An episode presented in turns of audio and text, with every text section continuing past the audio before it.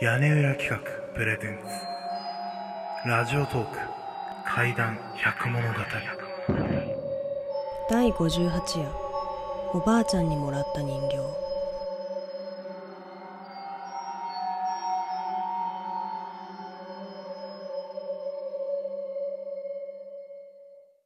母子家庭で育った私は徒歩圏内に住んでいるおばあちゃんに半分は育てられたようなもので自他ともに認めるおばあちゃん子でした。そのおばあちゃんからもらった人形があり中学生くらいまで部屋に置いて大切にしていました。ところが中学生特有の反抗期を迎えると祖母の家に行くこともなくなり大切にしていた人形も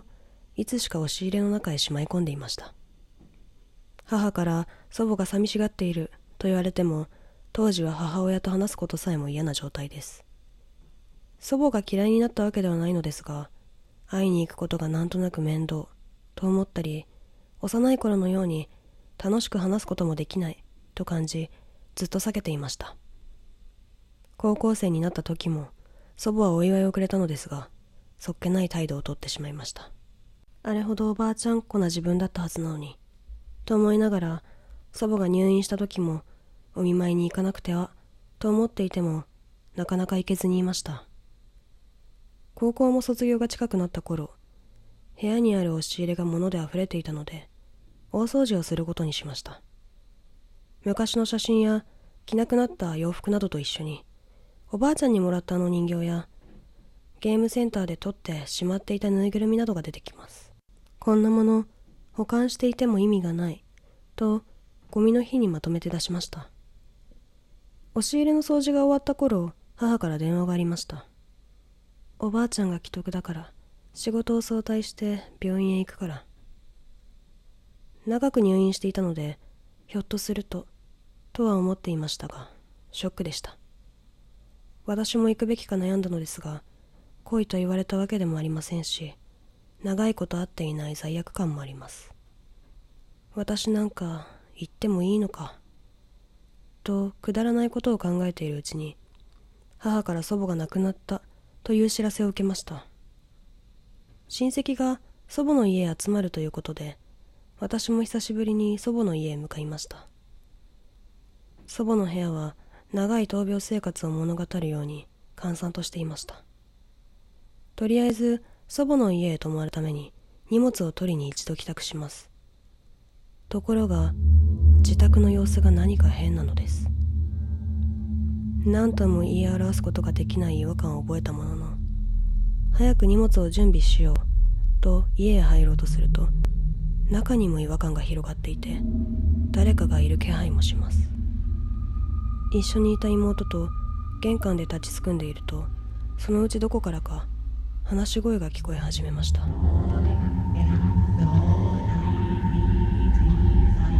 お経のような感じで男女の声がはっきりと聞こえます。怖くなった私と妹が外へ出ると今度はハイヒールのような靴音だけがすぐ近くで聞こえ猫が興奮して泣いているような声もします。妹はハイヒールの音だけで猫の声は聞こえないと言います。一体何が起こったのかもわからずパニック状態でいると家の前に人が立っているのがうっすらと見えました。それは祖母でした。どうしてこんなに怖い思いをさせるのだろうか。私がお見舞いに行かなかったこと会いに行かなくなったことを恨んでいるのだろうか。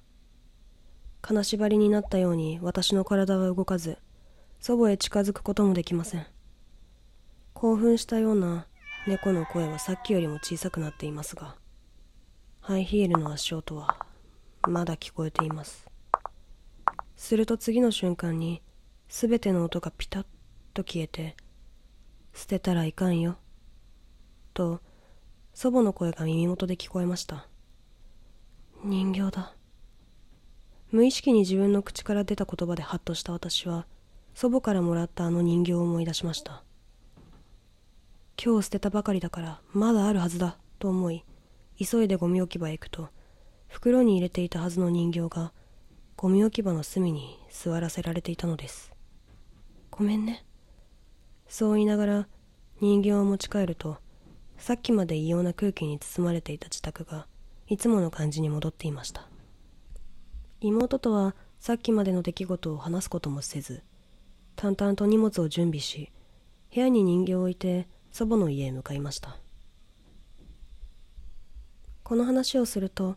一連の出来事は祖母が怒って起こした恐怖体験であるように誤解をされるかもしれません。ですが私は祖母からもらった人形が私たちのことを守っていてくれていたのではないかと思うのです。それを私が捨ててしまったことでこれまで人形が近づけないようにしてくれていた幽霊が近づいたのではないかそう思うのです。祖母からもらった人形は今では自宅で大切に飾られています。